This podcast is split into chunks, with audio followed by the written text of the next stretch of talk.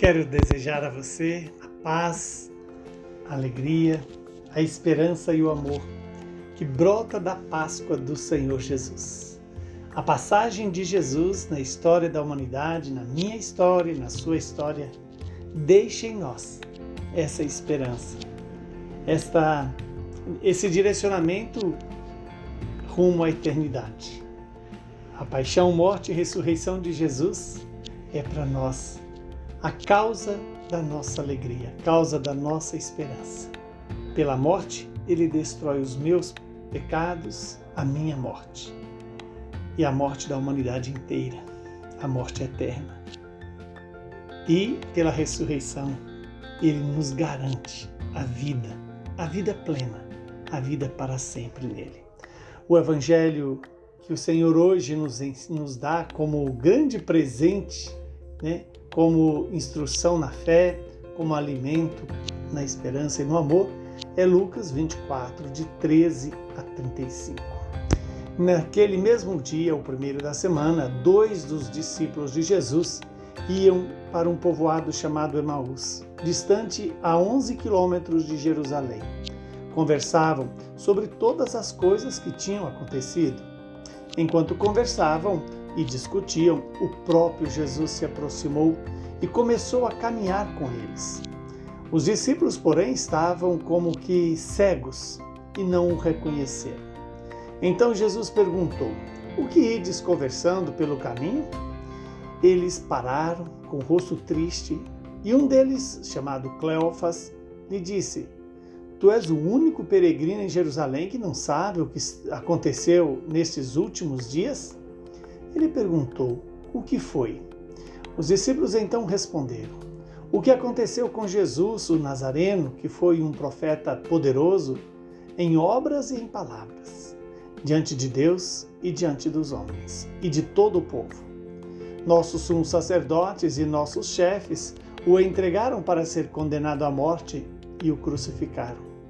Nós esperávamos que ele fosse libertar Israel, mas apesar de tudo isso, já faz três dias que todas essas coisas aconteceram.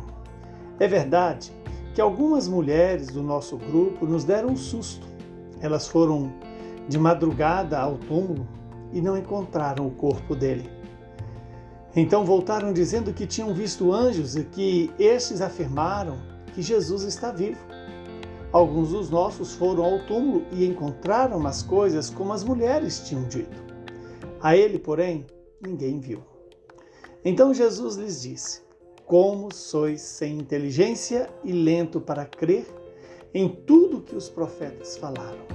Será que o Cristo não deveria sofrer tudo isso para entrar na sua glória? E começando por Moisés, passando pelos profetas, explicava aos discípulos todas as passagens da Escritura que falavam a respeito dele. Quando chegaram perto do povoado para onde iam, Jesus fez de conta que ia mais adiante. Eles, porém, insistiram com Jesus, dizendo: Fica conosco, pois já é tarde e a noite vem chegando. Jesus entrou para ficar com eles. Quando se sentou à mesa com eles, tomou o pão, abençoou, partiu e lhes distribuía. Nisso, os olhos dos discípulos se abriram e eles reconheceram Jesus. Jesus, porém, desapareceu da frente deles. Então um disse ao outro: Não estava ardendo o nosso coração quando ele nos falava pelo caminho e nos explicava as Escrituras? Naquela mesma hora, eles se levantaram e voltaram para Jerusalém, onde encontraram os onze reunidos com os outros. E estes confirmaram Realmente o Senhor ressuscitou e apareceu a Simão. Então os dois contaram o que tinha acontecido no caminho e como tinham reconhecido Jesus ao partir do pão. Palavra da salvação.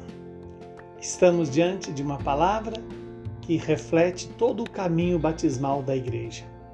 O caminho de se deixar instruir pela palavra até chegar no cume da nossa fé, a Eucaristia.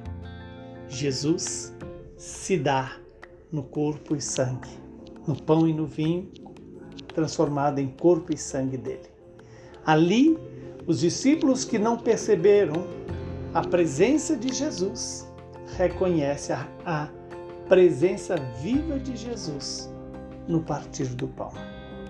E quando eles veem com os olhos da carne, Jesus desaparece e continua presente nos olhos da alma, na fé. A fé é esse olhar da alma a partir do olhar de Deus. Que eu e você também tenhamos a coragem de nos deixar instruir, deixar o nosso coração arder quando escutamos a palavra, quando acolhemos o ensinamento da igreja, quando permitimos que o próprio Jesus nos instrua pela sua palavra, pela sua é, vida, pelos sacramentos da igreja. Que o Deus Todo-Poderoso nos abençoe, nos livre de todo mal e nos conceda perseverança no caminho da Páscoa, rumo à vida eterna. Abençoe-nos o Deus que é Pai, Filho e Espírito Santo. Feliz Páscoa para você, saúde e paz.